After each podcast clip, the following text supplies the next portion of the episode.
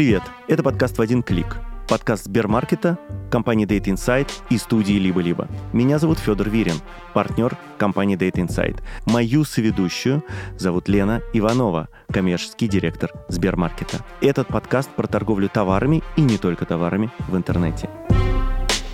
Сегодня мы говорим с крупнейшей ритейл-компанией в стране о том, как видит эта компания свое развитие в онлайн-каналах, которые у нее совсем уже не маленькие. И разговаривая с такой большой компанией, мы понимаем, что говоря всего лишь о развитии онлайн-каналов одной компании, мы на самом деле говорим о том, как будет трансформироваться весь рынок онлайн-продаж в этой стране.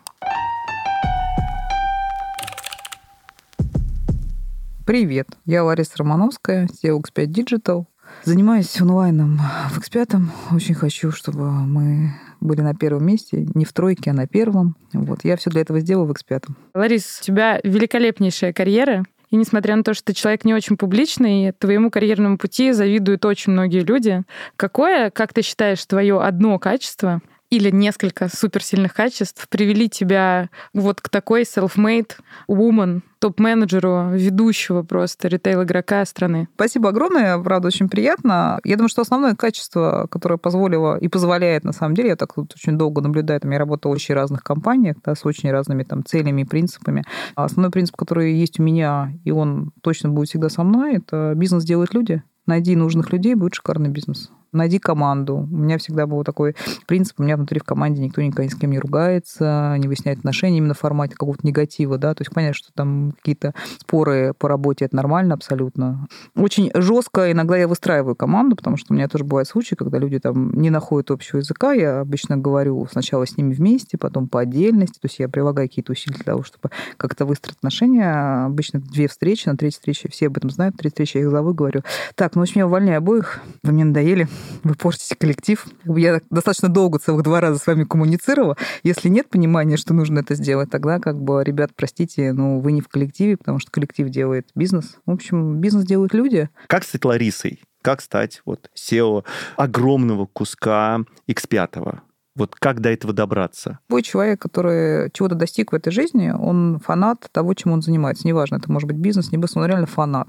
А люди фанатики, они немножко странные. Они, на самом деле, как можно сравнить их с спортсменами, то есть они очень сильно выкладываются, они очень много себя тратят, да, вот на это. И они неравнодушны. Вот это самое основное. Когда ты неравнодушен, как бы тебе сложно, потому что там вроде кажется какая-то мелочь, фигня, и вообще это не к тебе и не твое, а ты так вот хочешь, чтобы все было хорошо. Ну, плюс я еще перфекционист, и как бы всегда хочешь, чтобы всегда было очень хорошо. То есть очень очень так прям вот вылизанные процессы, да, чтобы все работало, чтобы все было идеально. И это, конечно, немножко на износ. На износ это, это не очень хорошо, но вот по-другому, я думаю, что никак. То есть либо ты там, безумно любишь, чем ты занимаешься, безумно в это веришь, тогда реально все получается. Либо работаешь с 9 до 6. У тебя есть формула успеха? Нет, только таблетки могу сказать, как называется. Просто добавь воды. Просто добавь воды, просто добавь воды. Нас много кто слушает, кто начинает свою карьеру, много кто слушает, кто уже подобрался практически к вершине. И когда ты уже занимаешь достаточно высокую роль, очень сложно выбрать компанию мечты или компанию, где комфортно, у тебя уникальный карьерный путь, ты, по сути, из локального бизнеса, ну, в смысле, из бизнеса, который принадлежит ограниченному кругу инвесторов, скажу так, перешла в огромный корпорат, который просто работает как машина, в хорошем смысле этого слова. Вот интересно, что произошло, что по-другому, твоими глазами? Ну, очень много по-другому, мне кажется, абсолютно очевидно. То есть, когда ты работаешь в достаточно небольшом бизнесе, и здесь вопрос все равно камерности бизнеса, да, и даже вкус очень сильно поменялся за последние несколько лет. То есть, когда это было там 100 магазинов, это действительно там совет управляющих собирался в Старбаксе за столом и что-то обсуждал. И это было нормально, да, все друг друга знали, все друг друга как бы разговаривали. Это было немножко по-другому. Такой камерный, домашний, совсем прям такой бизнес. Он был очень замечательный. И здесь вопрос не в том, что компания стала хуже или лучше, компания изменилась, как и любая компания, когда она растет, да, когда появляется очень много людей, э, идет очень быстрый набор, и когда ты понимаешь, что люди ходят по коридору, ты их не знаешь, ну, вроде как бы она еще не очень большая, а ты уже там половину людей не понимаешь, кто это, где это, и это тоже нормально, невозможно быть всеми знакомы. Компания меняется. А X5, ну, это вообще как бы совершенно другой уровень, там идешь по коридору, вообще никого не знаешь, какого 99,9%, кто все эти люди на всех этих этажах. И поэтому по-разному выстраиваются связи, появляются помощники, помощницы. Как бы живой пример. Одно дело, когда ты можешь собственником переписываться в WhatsApp, да, решать какие-то вопросы, это совершенно нормально. И другой уровень, когда даже не ты, твоя помощница общается с помощницей собственника на тему, когда вам созвониться, в какое время, как, по какой теме, сколько, где, это другой уровень отношений, тоже совершенно понятный, потому что ты понимаешь, что у тебя график, то есть надо того, чтобы найти место подогнать, как нужно какое-то время. А уж у него-то, ну, точно не 15 человек в WhatsApp. Это же означает, что один человек решает задачи больше, чем 15 человек. Ну, то есть с этим справиться невозможно. Для этого же выстраивается какая-то структура сложная. Да, иногда поговорить просто хочется каждый человек смотрит на бизнес по-разному. Я как бы не жду, что ко мне ходят прям за какими-то решениями, да, обычно человек приходит, вот, в общем, там, поговорить, посмотреть. И я за то, чтобы люди в команде, у недавно там присоединился в Прог Digital, да, объединился весь онлайн в X5.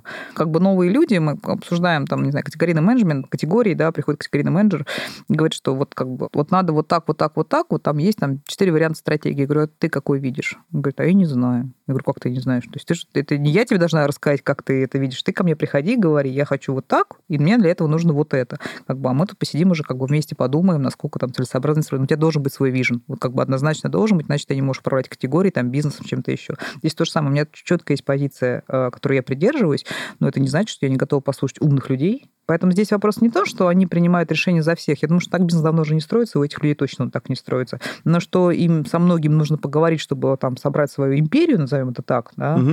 это да. Лариса, а как ты считаешь, вот эта история коммуникации через помощников, это связано с масштабами бизнеса или с русской культурой, когда есть каскад коммуникации очень четкий? Ну, я однозначно не считаю, что это связано с русской культурой, прям вот прям однозначно. И здесь даже вопрос в разном бизнесе это может быть выстроено по-разному. Наверное, там там, я, я это немножко так тоже на ха-ха сформулировал, помощники с помощниками.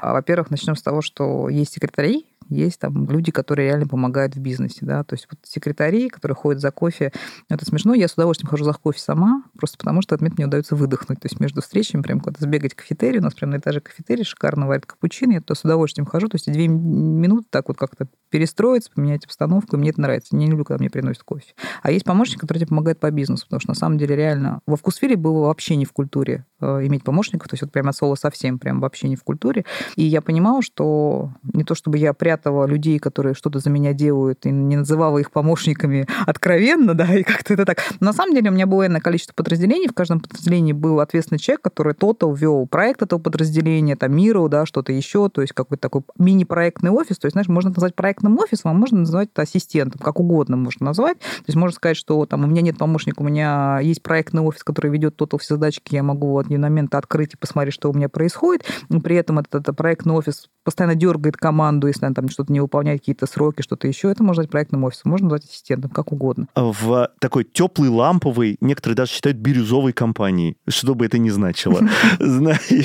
А перешла в жесткую очень жесткую структуру, одну из самых жестких структур на рынке сегодня. Во-первых, акционерную со всеми приколами открытых акционерных обществ на бирже, вот. А во-вторых, вообще сама структура сама по себе, она вот, ну, как бы она изначально такая.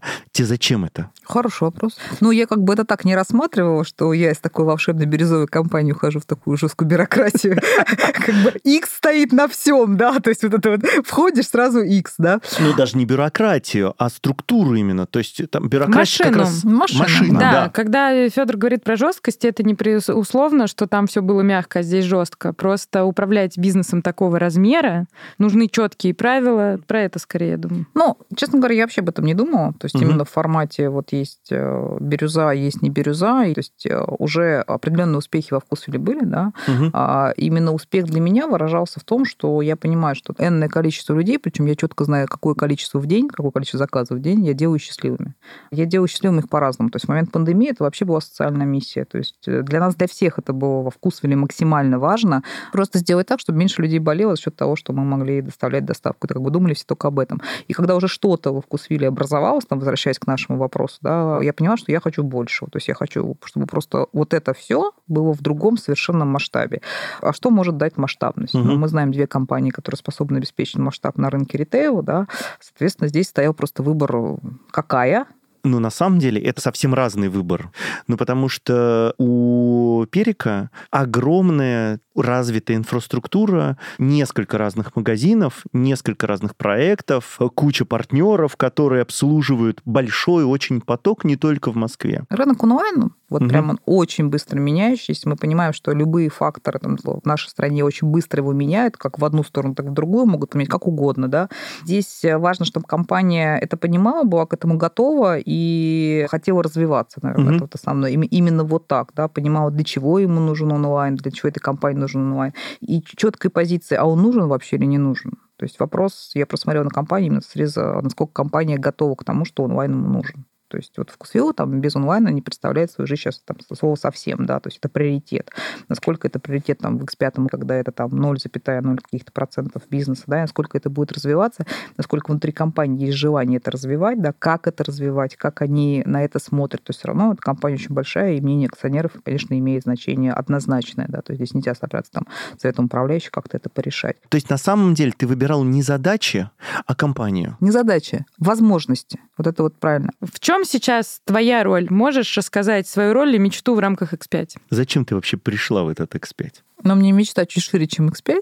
Давай я скажу так риторически. Наверное, это более правильно. Просто про конкретный список задач, которые однозначно есть, мы говорить не будем. Если мы будем говорить риторически, я сейчас пытаюсь в X5, и я надеюсь, что успешно, на самом деле успешно сдвиги видны, донести, что, ребят, нет такого. Отдельно перекресток, отдельно пятерочка, отдельно чижик у нас ну, появился новый формат, угу. да.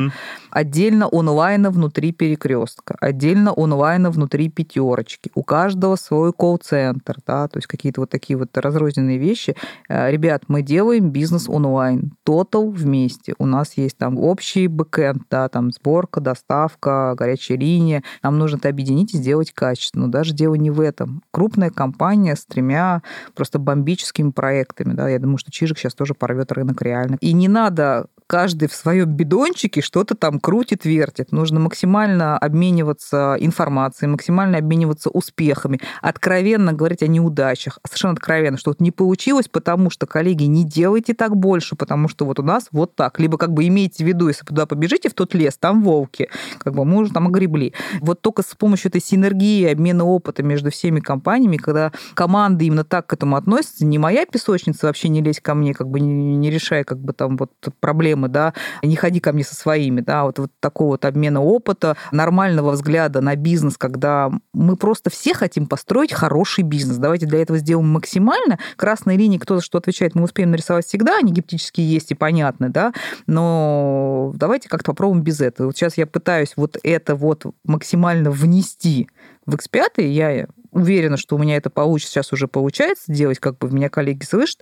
И здесь важный момент, что, конечно, у X5 уже идет трансформация, и хорошая трансформация сверху вниз. То есть тот, там топ-менеджмент X5 понимает, что именно так, как бы не вопрос не только онлайна, а всего бизнеса и нужно двигаться.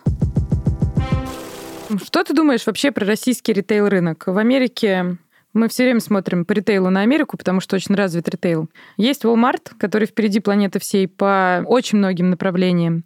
И все остальные Walmart не догоняют даже в перспективе, там, не знаю, если бинокль взять. В онлайне есть Amazon, Amazon тоже никто не догоняет. Ну, то есть там сейчас потихонечку отъедают его долю рынка, но пока это такие попытки укусить, а не откусить руку, скажем так. Что ты думаешь по поводу российского рынка? Почему так сложилось, что за последние 10 лет в российском ритейле лидер все время менялся?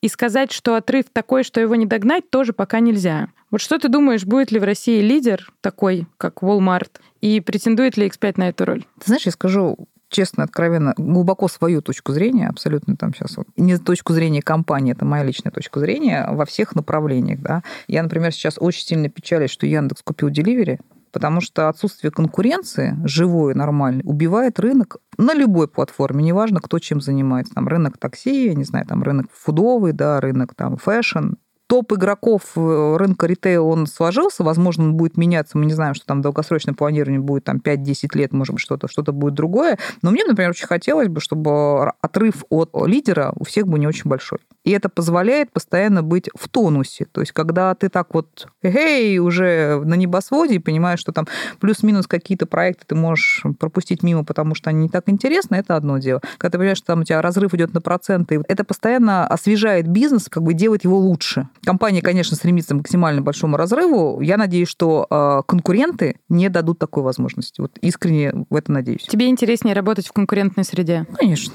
Интересная позиция, могу сказать, что уникальная. Ну так и тебе интереснее работать в конкурентной среде. Конечно, интереснее, но при этом позиция очень уникальная, потому что мы много с кем разговариваем в рамках подкаста, и большинство яком игроков, у них одна большая мечта оторваться от конкурентов и никогда больше не конкурировать. Мне кажется, что, может быть, даже одна из причин успеха и персонального, и в рамках X5 Якома в том, что у тебя нет иллюзии, что это когда-то произойдет. Партнеры, я всегда называю их партнеры, это не конкуренты, это партнеры. Партнеры, которые реально классно делают свой бизнес, они профессионалы в этом. Было бы странно, если бы там, мы не умели закупать продукты, а партнеры не умели бы доставлять их. Да? То есть это вот профессионалы в определенном бизнесе. И только работая вместе с классным профессионалом, видя их продажи и понимая, что здесь вкусвилл вообще проще было, потому что это все-таки СТМ. Если человек идет покупать СТМ вкусвилл не во вкусвилл, а в деливере, это прям большой вопрос. А что же деливери так делает хорошо, что вкусвилл делает так плохо? Я говорю, вы бесплатно получаете информацию, когда и как вы можете стать лучше посмотрев как бы на доли партнеров и там, переток клиентов, все остальное. Это вау, я считаю. То есть это вау-возможность. То есть, во-первых,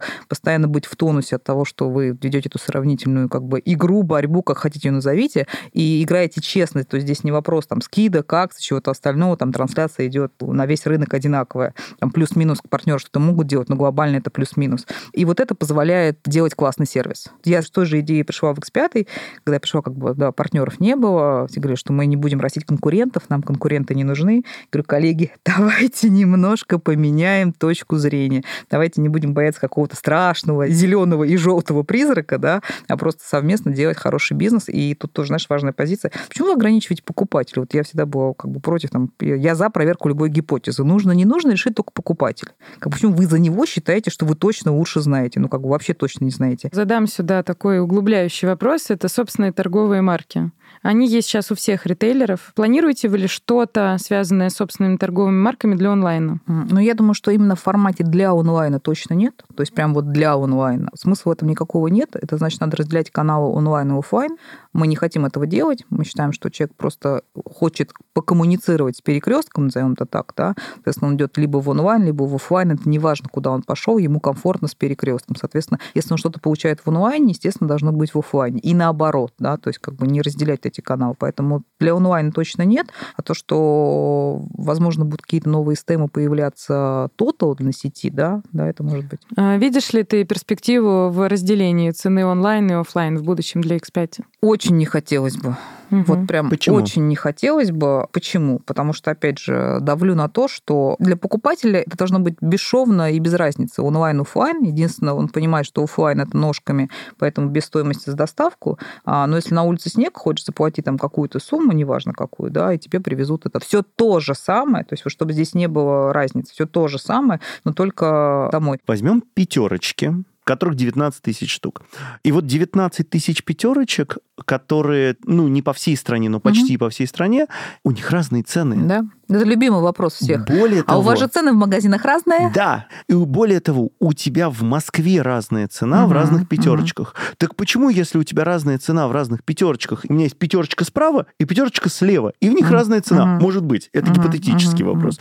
Да? Почему у меня, у меня есть ответ на этот Давай. вопрос. У тебя пятерочка, ты живешь там в доме. Есть справа пятерочка, слева пятерочка. 99% в этих пятерочках цены будут одинаковые. Они в одном районе, потому что ценообразование строится по районам. Это согласен, ты, да. Угу. живешь вот в этом доме. Там отжимаешь кнопочку «Доставка». А у тебя есть определенный радиус, куда тебе привезут. Тебе привезут за этих двух пятерочках. То есть ты туда либо ножками сходишь, увидишь цены, либо онлайн увидишь цены. Они будут одинаковые. То есть нет такого, что там единая цена на всю Москву, да, как бы, а у тебя в ближайшей пятерочке она другая. Нет. Ну ты же не из ближайшей пятерочки везешь. Я везу из ближайшей пятерочки. Цена в онлайне будет э, ценой в офлайне ближайшей пятерочки. Давайте вот так, ближайшего перекрестка. Окей, у меня здесь есть вопрос. Ну, во-первых, э, я для наших слушателей поясню кое-что. Весь рынок идет сейчас к раздельному ценообразованию. Mm-hmm. Мы это видим, я без имен, просто mm-hmm. весь рынок туда mm-hmm. идет. С чем это связано? Связано это с тем, что люди не готовы платить за доставку угу. и сборку. Вообще не готовы. Я за честную позицию. Продукты стоят столько же, сколько в магазине. Там, в пятерочке самый дешевый порошок. Вот, вот как бы все об этом знают. Вот вам плюс самый дешевый порошок за 90 рублей, потому что как бы столько стоит доставка. А сборку мы сделали за свой счет. Это честно. Это честное предложение. Вот как бы та же самая цена, но деньги. Она очень многим не нравится. Как бы это угу. мы тоже видим примеры по рынку. У кого бесплатная доставка, сколько заказов, у кого платная доставка, сколько сколько заказов, да, как бы все это видно, все это очевидно. Я за честную позицию. Это не срабатывает, например, на моей маме, вот как бы конкретно. А она говорит, зачем заказываешь пятерочки? Я говорю, а что тебе не нравится? Она говорит, ну там же за деньги. И я говорю, мама, ты сравни корзину вкусвилла и корзину пятерочки. Она говорит, что? И я вроде не буду ей объяснять, сколько, просто потому что я не хочу, чтобы мама прекратила ходить во вкусвилл, покупать там молочку. Угу. Ну, просто потому что, да. Я не буду ей сказать, что там творог в три раза дороже, чем там-то, да. Зачем? Пусть человек ходит, покупает, как бы и это. Но тут мы все прекрасно понимаем. Вопрос сравнения. Очень многие сравнения не делают. Но здесь просто важно, я хочу дать комментарий. Бесплатная доставка в бизнесе и гроссери и e-commerce в целом – это чисто инвестиционная история. Дальше каждая компания принимает угу. свое собственное решение. Этих решений базово может быть три. Первое решение, я инвестирую сейчас в бесплатную доставку. Что равно инвестициям в маркетинг. Да, угу. для того, чтобы развить свою долю, потом как-то монетизироваться. Как-то может быть разная монетизация. Вторая, я скрою стоимость доставки в другой цене. Угу. Соответственно, в цене продуктов и там тоже много вариантов. И третья история, я честно даю цену за доставку. Э, если спросить меня как профессионала, я Кларисе полностью плюсую. Логично только первая позиция, когда ты знаешь, зачем ты это делаешь, и ты точно знаешь, когда конец этой истории, потому что все угу. понимают, что это не бесконечно. И последнее, когда ты честно говоришь, ребят, вот X, вот Y. Вы понимаете, почему вы покупаете X, потому что там дешевле, лучше, ассортимент, STM и что угодно, очень много причин. И вот Y вы платите за сервис. Я здесь полностью плюсую, поэтому мне кажется, очень честно, но вопрос у меня к вам как к экспертам, сможем ли мы все вместе научить рынок? И вот это как раз то, что я хотел сказать, что, смотри, твои меньше 200 рублей в Сбермаркете за доставку и за сборку. Это субсидируемая история. И не можешь ты сделать доставку и сборку за э, сколько там сейчас, 170 рублей, что ли, я не помню точно. Вот. Действительная цена доставки и сборки составляет у тебя где-то в районе 350-400 рублей. И, и это очень простой вопрос. В ту секунду, как ты объявишь эту цифру на рынок, какой у тебя будет отток покупателей 60%, 70%, потому что это много. Вопрос не в объявлении этой цене на рынке, вопрос сделать операции такими, чтобы ты эту цену мог себе позволить устойчиво. Угу. Потому что мы все время говорим о клиенте и прайсинге, но очень угу. редко говорим о том, что есть внутренняя эффективность. Да. И у корпораций, таких как X5, есть огромные возможности этой внутренней эффективности достичь. В частности, например, возя из ближайшего магазина, а не со склада. И используя для сборки персонал, которого неэффективное кассовое время, я назову угу. его так. У Сбермаркета тоже есть источники инфективности, у всех есть. Поэтому всегда прибыльность идет с двух концов. Это экономия затрат, я сейчас капитан очевидность, и увеличение доходов. А, но мы отвлеклись от главной темы. Хочется вернуться к X5. А, есть амбиция, а, соответственно, развивать Яком, все понятно, амбиция очень правильная. А есть какая-то большая цель? То есть в Якоме X5 должен быть номер один. Какую роль он должен играть в жизни мамы твоей, например? Мы сегодня уже поговорили про маму. Сегодня очень много и Фёдора, мамы. И Федора. В жизни Федора и мамы. X5 онлайн это что? Просто хочется вот абсолютно ассоциативный ряд. Хочу что-то домой, как бы заказать, да, иду в X5, в какой сервис, к которому я как бы привык. Это может быть там пятерка, перекресток, порог, неважно. Просто если я хочу продукты домой, это X5. То есть такой угу. вот ассоциативный ряд хочется у клиента, наверное, вырастить правильнее будет, вот так сказать. Как эксперт рынка я вынуждена знать и констатирую факт. Есть страны, где возить алкоголь можно. Да. Соответственно, понятное дело, что не без проверок, но его ввозить можно. Плюс 25-30% к чеку и аудитории. Да, соответственно, сейчас алкоголь возить нельзя. Яком от этого теряет колоссальное количество транзакций. Я не буду сейчас про денег. Потому что если, Федор, у тебя день рождения, и ты решил как бы заказать продукты через Сбермаркет в X5, соответственно, и тебе нужно бутылку бутылочка винишка, тебе как бы все равно ехать в магазин. И ты такой, ну зачем я буду заказывать? Я уж сразу одним, так сказать, маршрутом съезжу. Вот. Э, и это рубит рынок, потому что у нас алкоголя употребление в стране достаточно большое. Я сейчас не говорю про то, что люди много пьют. Люди пьют бутылочку пива по субботам, но они хотят эту бутылочку. Или бутылочку вина там в компании с друзьями, но они хотят эту бутылочку. Что ты думаешь, есть ли перспективы по доставке алкоголя, вот на твой взгляд? Или весь рынок должен сейчас тебя послушать и сказать, ладно, алкоголь не будет, идем другой дорогой и придумываем, как это обойти. Ну, давай так. Точно не мы, может, к счастью, может быть, к счастью, что не все проблемы в России решаем мы, да, и можем на них повлиять. Все-таки, мне кажется, к счастью, да. А я не уверена, что ритейлу это надо. То, что это нужно агрегаторам, однозначно. Прям просто однозначно. А вот ритейлу не факт, потому что мы все прекрасно понимаем, что маржинальность человека, когда человек пришел в магазин, она сильно выше, чем маржинальность онлайна. Ну, однозначно, потому что косты мы перекладываем все равно на себя. И поэтому, если человек идет э, ножками в магазин, покупая там алкоголь, что-то добирая еще, это для компании э, фудового ритейла выгоднее, чем то же самое сделать ему онлайн, да. Поэтому здесь вопрос, насколько лоббирует или не лоббирует фудовая розница, это, мне кажется, отдельный вопрос каждой фудовой розницы. Поэтому по внутри компании X5, скажу так, идут дискуссии. Зачем ограничивать потребителя в э, выборе товаров угу. онлайн, то, угу. о чем ты только что сказала, угу. вместо того, чтобы починить свою экономику угу. и сделать маржинальность онлайн-заказа и офлайн заказа одинаковой? Давай, я с тобой не спорю, что над операцией нужно работать, нужно работать вечно, не отказывать от своих слов, что не надо делать выбор за покупателя, но лично мое мнение Ларисы Романовской. Я против. Я против по одной простой причине, потому что как бы, алкоголь и сигареты не есть хорошо, там, то-то, да, то есть для нашей нации, для всего остального. А я считаю, что это какой-то внутренний моральный ступор для того, чтобы и молодежь не заказывала, потому что мы все понимаем, что такое проверка паспорта. Тот проверяет, тот-то нет, как-то все это и в большинстве проверять не будут, это понятно. Но не хочу. Пусть они придут, кассиру расскажут, глаза посмотрят, паспорт покажут, как бы, то есть как-то вот так. Может быть, они меньше закажут, если этого не будет в доступе в онлайн. Риски, понятно. Можно еще чипсы тогда запретить в онлайне?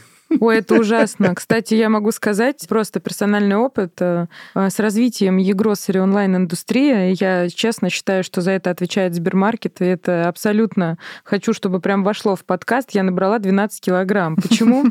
Потому что раньше, когда я шла в магазин, мне было стыдно стоять с корзинкой на кассе, где лежат чипсы, э, рижский хлеб и какая-нибудь, не знаю, паштет. Мне прям реально стыдно. Ну, то есть я стояла всю эту очередь и думала, Лена, ты там худела так долго, сейчас стоишь с этими чипсами. И с огромной вероятностью на очереди в кассе я их выкладывала.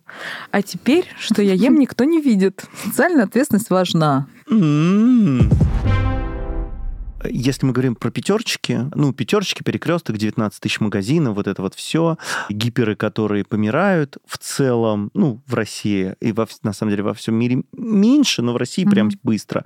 Вот, магазины у дома, которые развиваются, доставка из магазинов у дома и так далее. Вот во Вкусвилле ты же сама и сделала магазины, которые были открыты только для курьеров. Угу. Расскажи чуть-чуть побольше про то, как будет развиваться пятерочка онлайн. Ну давай я расскажу сейчас, почему я сделала это в Вкусвилле. Угу. И почему на первой встрече с Игорем Шахтерманом сказал, что X5 это не надо. Угу. X5 очень хотел Dark Store. То есть, мне кажется, они меня ассоциировали с тем человеком, который может открывать магазин. Я сказала, что это нет, это не я открываю отдел развития, это просто разный функционал. Ну, как бы, если вам надо, вам в отдел развития, а не ко мне. Значит, почему было в Вкусвилле открытие Dark Store? Почему было принято такое решение? А, напомню, магазин Вкусвилла небольшой площади. Да, там начал интенсивно развиваться онлайн. Ну да, там что-то типа 100 метров да, с Да, да, плюс-минус 100 угу. метров. Причем площадь очень классно утилизирована, максимально, будем говорить, не классно, максимально утилизирована, очень угу много стеллажей, потому что очень много кулинарии, ее, конечно, нужно выстраивать фейсингами, да, то есть это там не молоко одним фейсингом, это нужно как бы показать.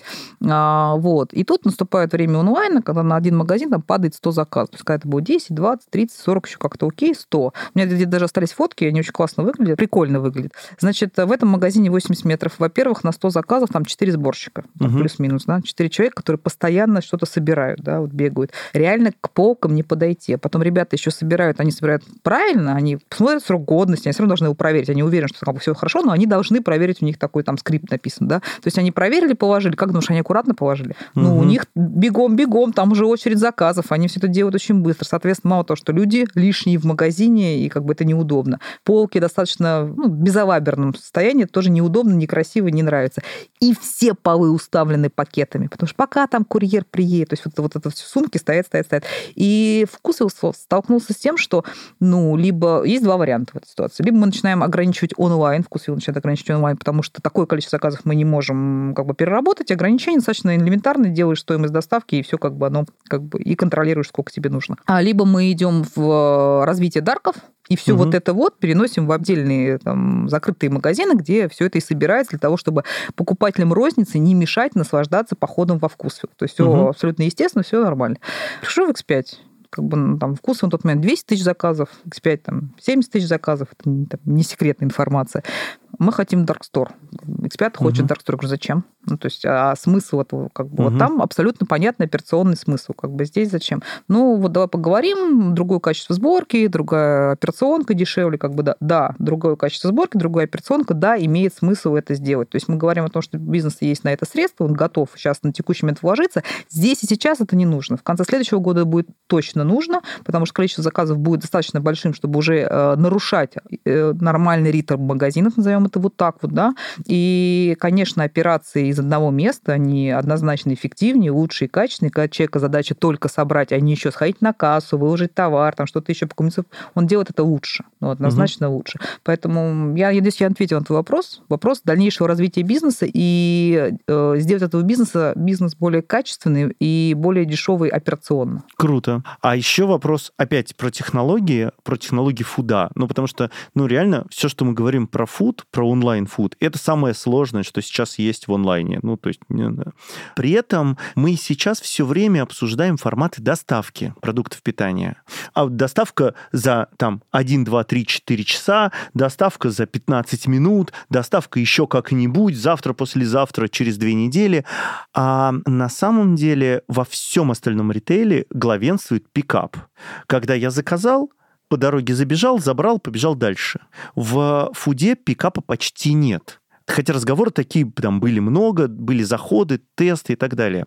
Ты что думаешь на эту тему? Ну, клик and collect, либо пикап, называй это как хочешь, да. Угу. А, это есть у всех, на самом деле, мне кажется, у всех ритейлов это ну, есть. Вот такой, ну, крошечный. Ну, угу. и реально доля очень крошечная угу. этого, потому что, ну, я думаю, что в формате просто неудобно, потому что, а зачем привезут домой? То есть мы здесь тоже, знаешь, важный такой момент, вот ты по дороге забираешь что? Ну, не знаю, там, ноутбук, там что-то еще, то есть ты же сказал что-то, ты это заказываешь раз в год, то есть ты готов заехать, что-то забрать это, и как бы для тебя это комфортно. Продукт ты заказываешь э, касанием там два раза в неделю, ну, стандартные два раза в неделю, там, может быть, раз в неделю.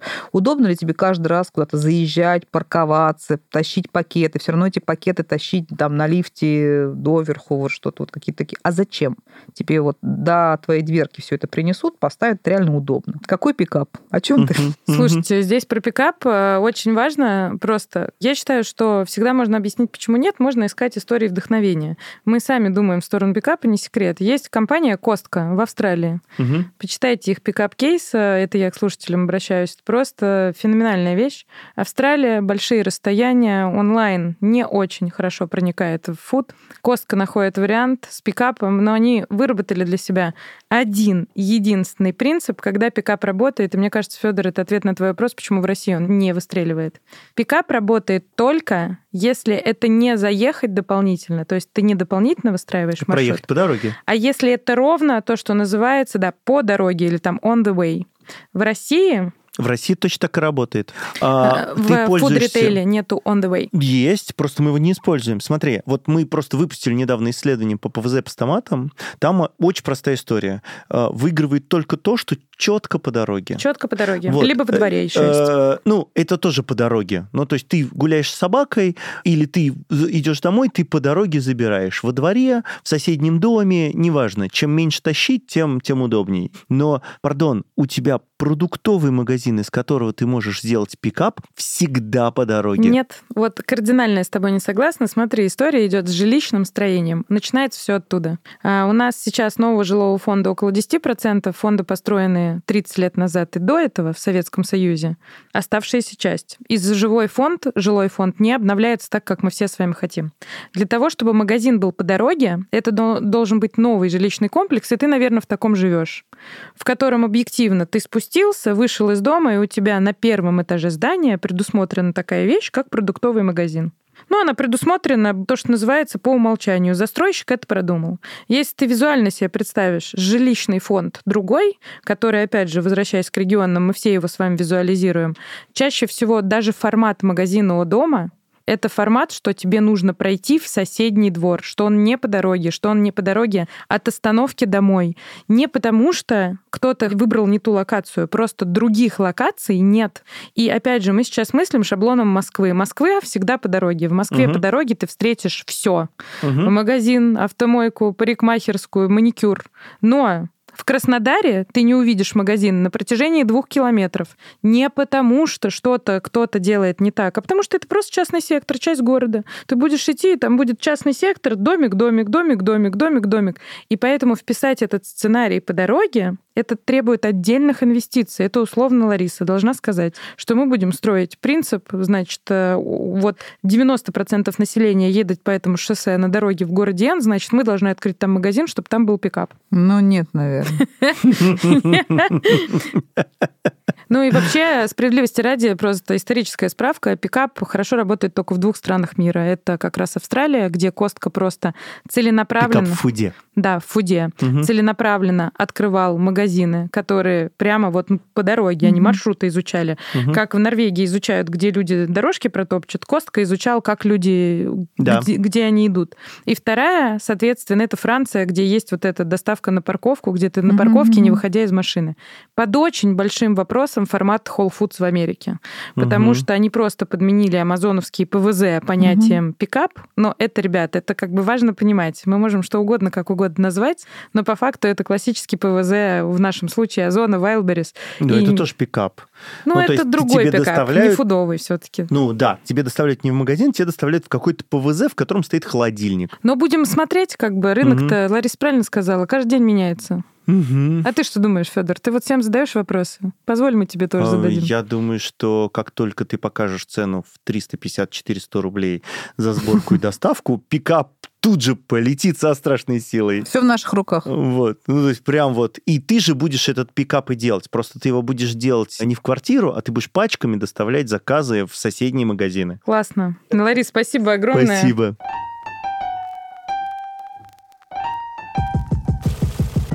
Этот подкаст нам помогали делать продюсер Маша Агличева, редактор Лиза Каменская и звукорежиссер Нина Мамотина.